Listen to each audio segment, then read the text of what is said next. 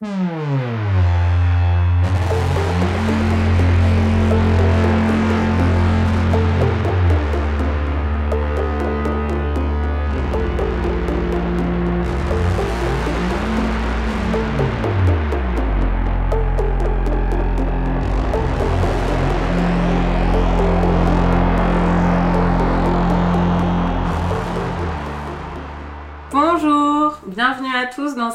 rentrée des Bibliomaniacs, l'émission 92. On est super contente de se retrouver et de vous retrouver. Je suis comme d'habitude avec Eva, Bonjour à tous. Laure, Bonjour. Amandine. Bonjour. Et Léo. Bonjour. On est toutes les cinq ici, on avait trop hâte de parler bouquins, donc on, on s'est lâché, aujourd'hui on est cinq.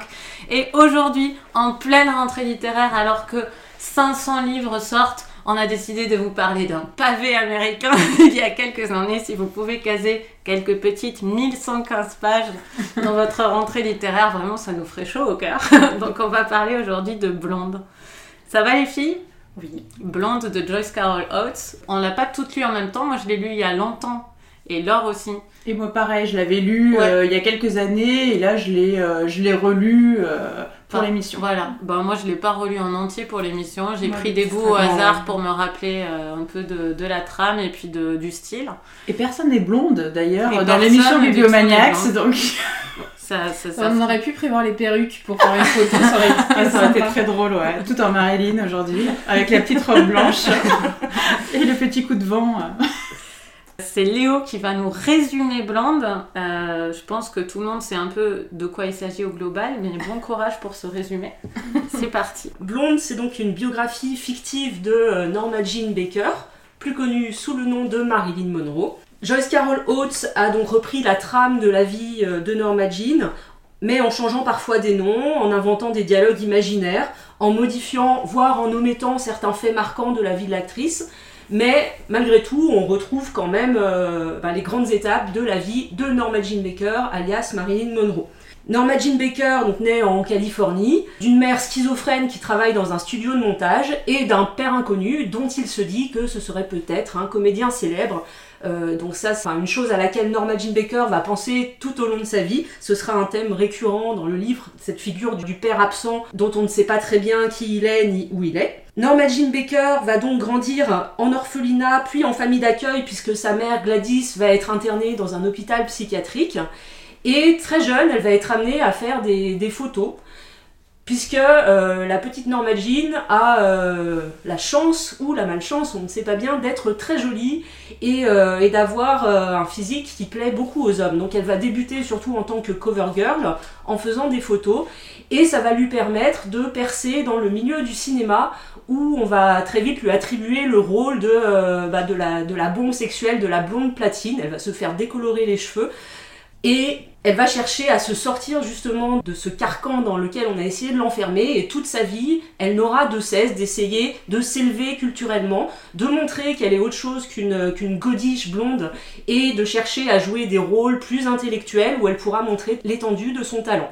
Et donc on va la suivre tout au long de sa vie jusqu'à sa mort puisque donc on le sait, hein, Marilyn est morte assez jeune, une mort un peu mystérieuse, mais tout laisse à penser qu'elle se serait suicidée avec ses médicaments, même s'il y a d'autres théories qui ont pu être évoquées.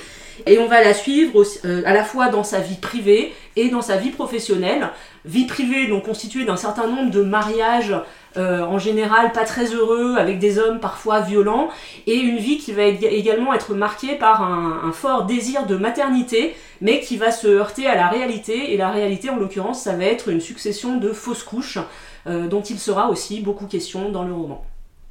Merci Léo, bah, c'est très bien résumé. Bravo. hein. Merci. Eva, qu'est-ce que tu as pensé de Blonde de Joyce Carol Alors comme je disais, moi je l'avais lu euh, il y a quelques années, euh, donc j'étais allée euh, jusqu'au jusqu'au bout, enfin jusqu'à la fin du livre. Là pour les besoins de l'émission, alors j'ai pas relu les 1100 pages, mais j'ai relu des passages marquants pour bien avoir la trame en tête, pour rafraîchir un petit peu aussi mon avis sur ce livre. Alors moi il faut savoir que les pavés c'est pas trop mon truc. Euh, alors, quand je dis pavé, euh, 500 pages, 600 pages, 700 pages, ça passe. Euh, 1100 pages, c'est un peu une autre histoire. Je sais qu'il y a des gens qui adorent ça quand il y a énormément de pages, etc. Euh, moi, euh, un petit peu moins. Donc, on va dire que euh, mon avis est euh, plutôt euh, positif, mais un petit peu tempéré effectivement par la longueur de ce livre. Alors, euh, Joyce Carol Oates, c'est une autrice que je connais plutôt bien. J'ai lu un certain nombre de ses euh, ouvrages. Euh, ça aussi entre euh, souvent émerveillement ou agacement. Euh, pour ce livre, euh, effectivement, euh, alors c'est un tour de force, très clairement, parce qu'elle a pris un personnage euh, qui est quand même euh, ultra connu. Tout le monde connaît Marilyn Monroe. Euh, avant, c'était plutôt l'image effectivement de la star, euh, de papier glacé, etc. Il y a eu quand même pas mal d'articles maintenant qui ont dévoilé des choses sur elle, mais quand même, ça reste l'image du sexe symbole et on ne sait pas forcément ce qui se cache derrière. Donc le choix effectivement de consacrer cet ouvrage à Marilyn Monroe était assez osé pour une intellectuelle comme, comme Carol Oates. Et effectivement, son choix d'en faire une biographie, mais avec aussi des éléments ou romancés ou carrément fictifs, hein, était audacieux et ça fonctionne effectivement très bien sur le sujet. C'est assez fascinant, euh, comme le disait euh, Léo, on a le côté professionnel, on a le côté euh, personnel, il y a aussi une grande dimension psychologique dans ce roman. Donc effectivement, de par son sujet et de par son traitement, c'est un livre que j'ai apprécié. Après, j'ai quand même euh, des points, on va dire, un petit peu plus euh, mitigés, voire négatifs. Donc la longueur, je l'ai dit, euh, je pense a un moment donné, même si on est vraiment intéressé par le sujet, enfin en tout cas moi c'était mon cas, je me suis un petit peu essoufflée dans ma lecture. Dans le sens où effectivement sa vie, même si elle a été courte, a été tellement riche qu'il faut un grand nombre de pages, donc ça c'est clair.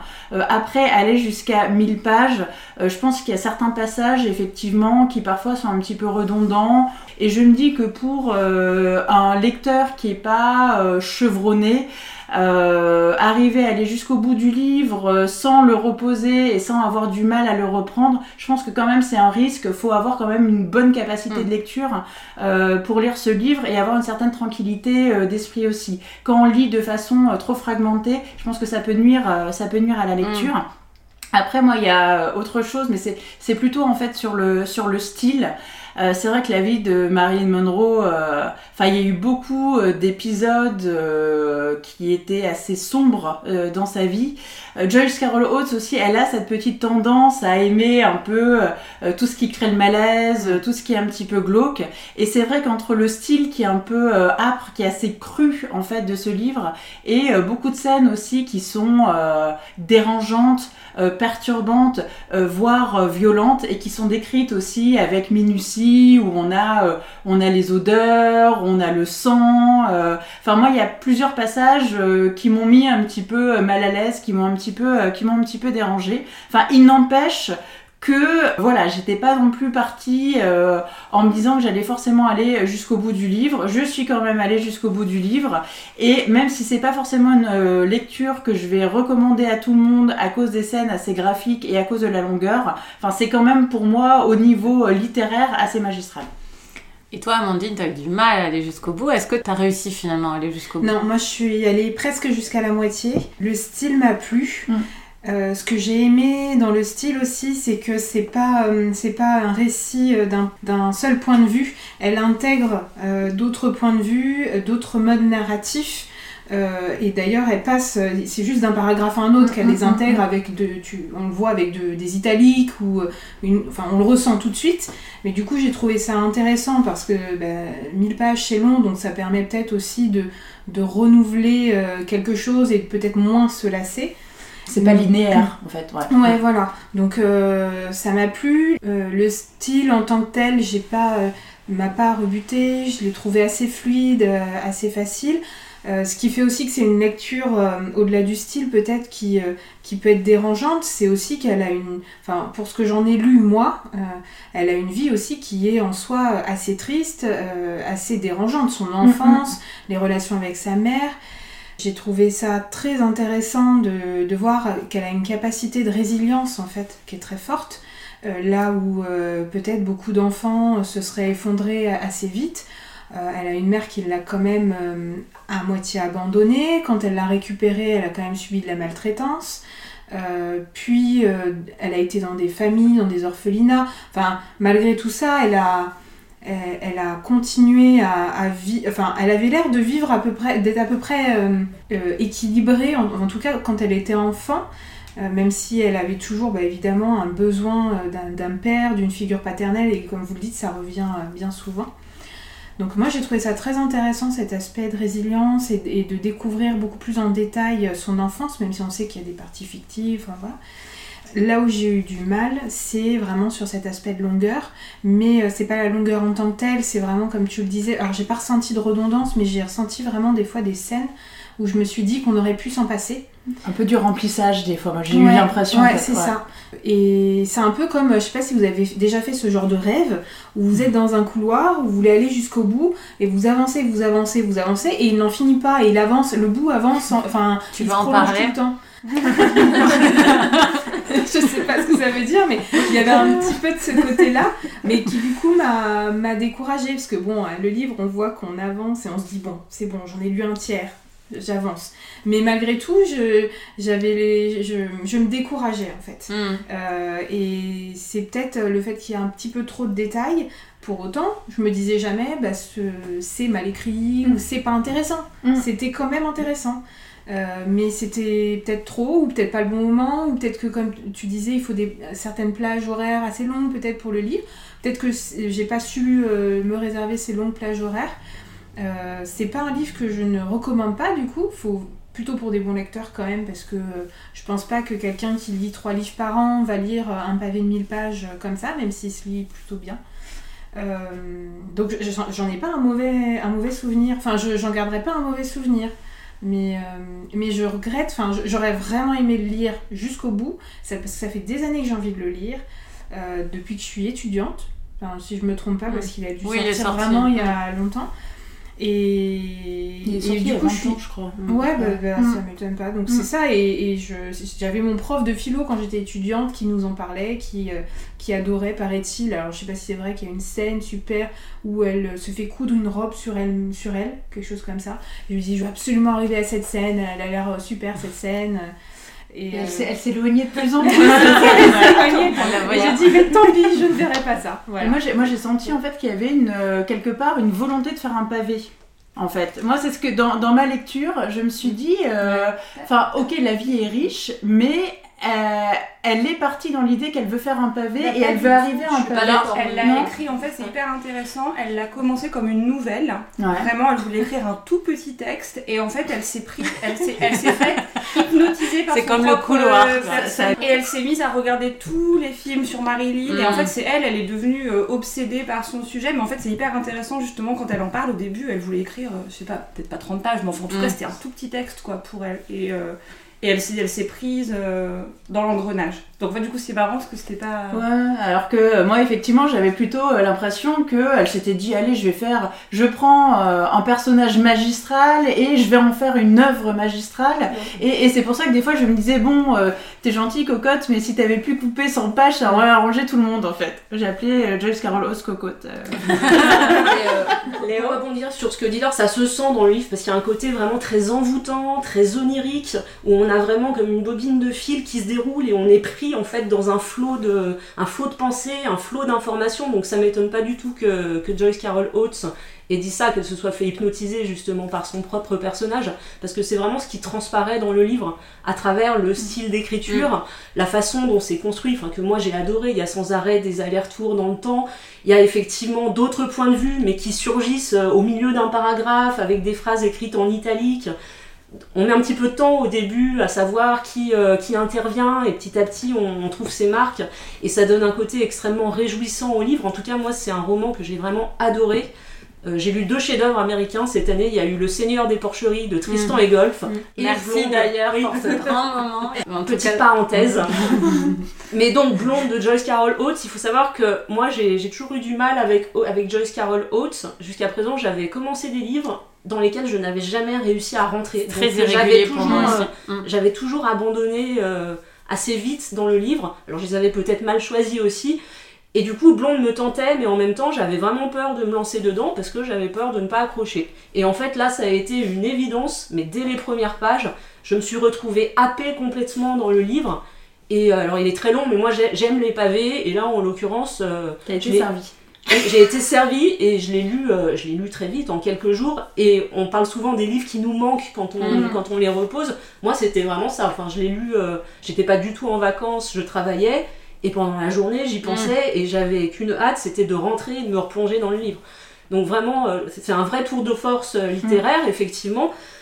Au niveau du style, donc on en a parlé. Au niveau, euh, au niveau du contenu, euh, j'ai jamais été très fan de Marilyn Monroe, mais je connais très très bien sa filmographie et euh, j'ai toujours ressenti de la sympathie pour le personnage de Norma Jean Baker, puisque j'étais quand même un petit peu au courant de cette dualité euh, entre la femme et l'artiste. Et je trouve que ce qu'en a fait Joyce Carol Oates est vraiment, est vraiment excellent. Enfin, c'est très très bien, très très bien amené. Ça dit beaucoup de choses aussi sur, sur la société américaine. On a, bah, on a tous les problèmes liés à la condition féminine. On, on parle ici d'un beau personnage féminin, mais qui est évoqué sous des aspects qui sont finalement peu abordés en littérature. Il y a le problème des règles, par exemple, qui revient très souvent dans Oui, le parce livre. qu'en beaucoup plus, de elle souffre beaucoup. Mm. Alors, euh, Elle oui, doit avoir de elle a de l'endométriose. même Mm. si la maladie n'est Oui. pas nommée, mais c'est assez Mm. clair vu la façon dont, dont c'est présenté. J'ai parlé tout à l'heure du désir de maternité, donc ça aussi c'est vraiment un thème très présent. Et euh, alors je, je sais pas comment, comment les hommes ressentent euh, ce texte, mais en tant que femme, il y a quand même beaucoup de choses qui entrent en résonance avec Mm. des préoccupations qu'on peut avoir. À côté de ça, Eva, tu as parlé du côté un peu glauque, un peu malsain, donc c'est vrai, il est présent, il y a un côté assez sordide dans les relations que Marilyn entretient notamment avec les hommes, avec le milieu du cinéma. Mais euh, c'est fait de façon suffisamment intelligente et suffisamment subtile, je trouve, pour ne pas tomber dans la vulgarité ou dans le voyeurisme. Et euh, enfin, moi, j'ai vraiment adhéré totalement à la façon dont, dont c'était raconté. Euh, le rêve hollywoodien et américain en prend clairement pour son grade aussi. Euh, bon, moi, je m'intéresse beaucoup au cinéma Mm. de l'âge d'or hollywoodien et du coup, j'ai été très intéressée par ces aspects-là aussi. Là, on rentre vraiment au cœur des tournages, on voit les Mm. relations entre les producteurs, les, euh, les comédiens, euh, tout ce qui gravite autour de ça. Et bon, c'est c'est présenté sous un jour qui, qui n'est pas très reluisant. Euh, on va parler aussi euh, dans un autre registre des Kennedy, donc pareil, qui, euh, qui sont présentés sous un jour finalement assez peu glorieux à la fin du roman.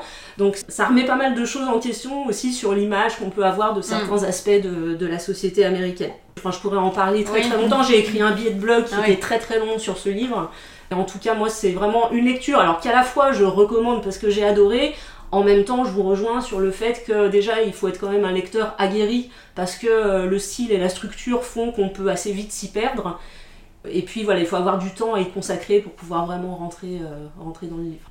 Euh, je pense qu'il faut accepter à la place de regarder un film le soir, très concrètement hein, dans la vie, un mode d'emploi de Blanche, de vous dire que ce n'est pas votre deuxième euh, loisir du soir de lire Blonde, c'est votre loisir du soir. Donc euh, à la place d'un film, il, il faut lire Blonde par coup de deux heures, quoi, comme un, par séquence de deux heures, comme vous regarderiez une série, voilà. C'est exactement ça. Ou le week-end. Enfin, moi, je sais Mm. je me suis dit, bon, bah, ce week-end, je ne vais faire que ça, que lire Blonde. Ce sera mon Mm. activité du week-end. Mais c'est gênant quand le personnage te manque pas, en fait. Oui, mais Mm. non, mais ça peut pas marcher. Mm. Euh, alors, juste pour rebondir euh, brièvement avant ton avis, Laure, sur ce que tu disais, Léo, euh, moi, j'en ai pas un souvenir euh, difficile euh, au niveau de la structure. moi, ce qui m'intéresse, c'est qu'elle qu'elle ait osé faire ce livre qui fait 1115 pages, même si elle avait prévu euh, 100 pages au départ, et qu'elle ait, qu'elle ait osé s'attaquer à ça. Et je pense qu'elle l'a fait de la seule façon qui était possible pour oser le faire. C'est peut-être aussi l'explication du fait qu'il est trop long. Moi, quand je le lis, je trouve pas que c'est un coup de maître. euh, chaque paragraphe, je sais pas comment dire. Euh, C'est l'ensemble qui L'ensemble est, euh, fantastique, Oui. mais euh, je trouve qu'elle elle s'est un peu laissée écrire. Euh, elle s'est un peu laissée rêver à ce qu'était euh, telle scène, telle scène. C'est pas le livre le plus chirurgicalement découpé que j'ai lu, même au niveau du style. Euh, c'est très, elle s'autorise énormément de choses. Elle trie pas beaucoup, mais moi j'ai adoré ce livre. Hein. C'est pas du tout des réserves, mais pour moi c'est la façon d'oser faire ça. C'est qu'elle s'est laissée une liberté énorme qui peut euh, expliquer, je pense, l'extrême longueur. Je pense que ça aurait pu être un livre tout à fait différent et beaucoup plus trié dans ce qui est laissé, mais dans chaque mot. Hein.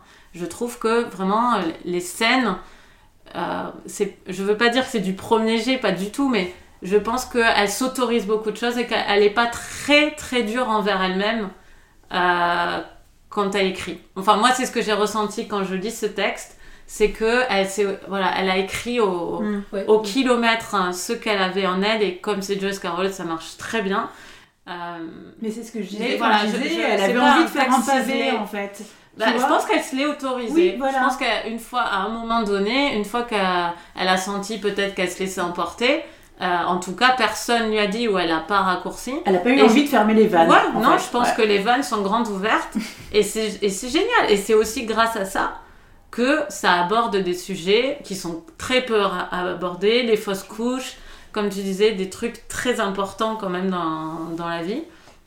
Et euh, enfin, moi, je, je, pour moi, c'est une qualité en fait, mais c'est rare. Je trouve pas qu'il y a autant de livres qui se laissent euh, mm qui se laisse écrire comme ça. Et justement, sur le fait qu'elle se laisse aller, je trouve que justement ça, ça a un effet très fort, puisqu'on va avoir la sensation d'être aspiré mm. en fait vers le dénouement qu'on connaît depuis le mm. début. On sait que la fin est tragique, d'ailleurs, dès la première phrase, on parle de la mm, mort. Et euh, c'est vraiment voilà, comme un tourbillon, et puis, euh, et puis petit à petit, on converge vers ce point final. Et justement, je trouve que le, style du livre va extrêmement bien avec ça. Et Laure, je te voyais grimacer, non Quand je parlais? Euh, parce, que, euh, alors pour moi, moi, moi c'est un livre que j'adore et qui m'a hypnotisé, donc euh, ça c'est pas. Mais ce côté hyper répétitif et justement ce texte un peu, oui, où elle, elle, a un peu laissé épicer sa pensée hein, pour être un peu, un peu vulgaire, mais c'est ça qui donne, pour moi aussi, c'est un personnage qui est proche de la folie tout le temps. Mm. C'est jamais dit, en fait, et c'est jamais dit genre elle est folle, mm. et il y a plein de moments où on se demande si elle est, elle est dans un délire ou c'est vraiment en train de se passer, et c'est aussi parce qu'on est si près de sa pensée et de ses motifs obsessionnels. Parce qu'effectivement, comme tu l'as dit, il y a plein de passages, ça se répète, ça revient, ça a déjà été dit, mais, mais c'est parce que c'est, euh, pour moi, c'est la meilleure manière de faire euh, sentir cette espèce de fil sur lequel elle se tient. Bah, elle est borderline et elle tourne en boucle sur voilà. et, comme sa mère, elle a ces espèces de leitmotiv, de mm, mm, mm. crises, d'épisodes un petit peu ouais, pseudo, pseudo délirant, euh, enfin maniaque. Hein. Voilà, et il y, y, a des scènes que moi je trouve brillantes parce qu'on peut choisir de penser est-ce que là c'est mm. vraiment euh, les gens autour d'elle qui sont en train de lui faire des choses horribles ou est-ce que c'est elle qui est dans un délire paranoïaque et qui ne et qui là est au maximum de l'agression et ça moi j'ai trouvé que c'était euh, enfin c'était brillantissime pour moi ça ce qu'elle arrive à faire cette ambiguïté là enfin moi j'ai adoré bah, ah, mais moi, aussi j'ai adoré, hein, c'était pas du tout une critique. Et parce que aussi c'est une autrice qui est ultra reconnue. Oui. Joyce Carol Oates peut sortir tous les ans. Oui, mais ça, ça peut être un souci parfois. Oui, voilà. Mais c'est aussi pour ça qu'elle euh, peut s'autoriser plein de choses mm. et que ça va passer en fait, et que personne va lui dire, comme à un primo euh, romancier, ben non, tu sabres euh, et t'enlèves 300 ou 400 pages, sinon ce sera pas publiable. Oui, mais tu vois, on avait lu Le Chardonneret de Donna Tartt, qui est mhm. aussi un bon livre. Mais moi, je m'étais dit, là, beaucoup plus que dans Blonde, je m'étais dit, non, mais il fallait lui dire, là. Il fallait, oui, fallait je, dire. Je, je l'avais même dit à l'émission, oui, c'est qu'il y a un problème, c'est que plus personne lui dit de couper. Et, euh, et, là, je me suis pas dit ça. Enfin, moi, un te souvenir de ma lecture, mais même en relisant les passages, je trouve toujours que c'est un livre merveilleux. Je reste d'accord avec moi-même d'il y a longtemps. On se fait euh, le petit coup de cœur. Amandine, c'est quoi ton coup de cœur?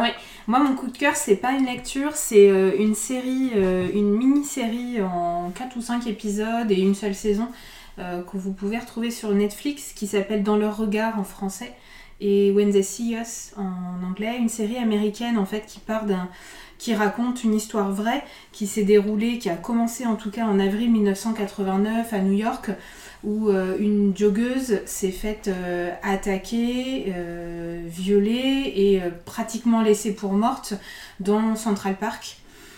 il se trouve bah, qu'il y a une enquête de police qui a immédiatement commencé. Et dans l'enquête, la procureure a tout de suite choisi d'axer son enquête de sorte à prouver qu'un groupe de jeunes qui avaient entre 13 et 16 ans étaient les, euh, les violeurs, euh, les agresseurs. Les agresseurs. Et en fait, elle a fait en sorte de construire finalement des preuves parce qu'elle s'en est elle, en était persuadée elle-même que c'était les agresseurs Et, euh, et en fait, les, des principes basiques de justice euh, n'ont pas été respectés et on les ont conduits en prison. Donc ces euh, cinq jeunes qui avaient entre 13 et 16 ans ont fait entre 6 et 13 ans de prison.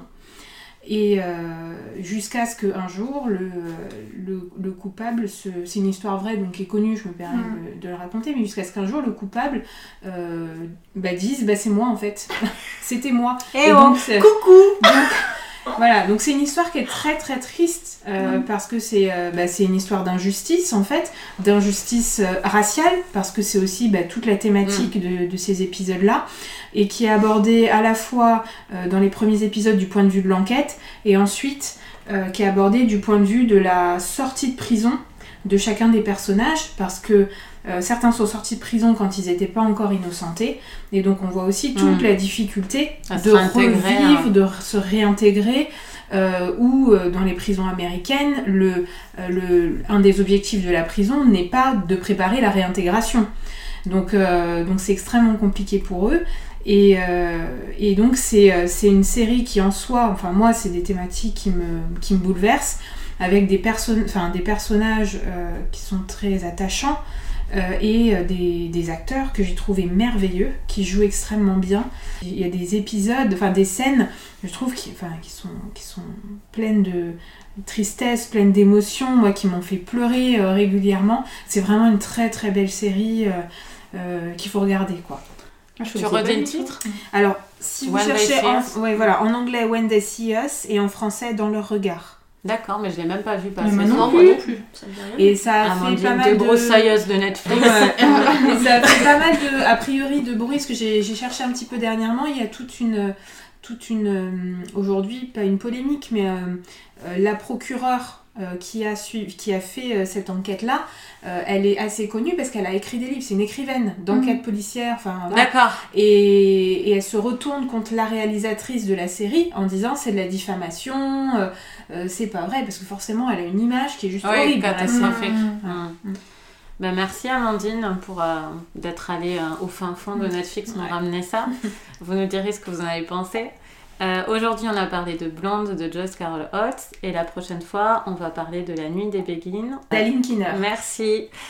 Euh, on se retrouve la semaine prochaine et bonne lecture. Je pense pas que vous aurez fini Blonde, mais voyez-le comme une bonne résolution euh, de cette année. Mieux que de s'inscrire à la salle de sport. Euh, Enfin, plus, plus sûr d'arriver à. Non, mais tu peux Au pédaler et lire en même Voilà. temps. à la semaine prochaine. Au revoir. Au revoir.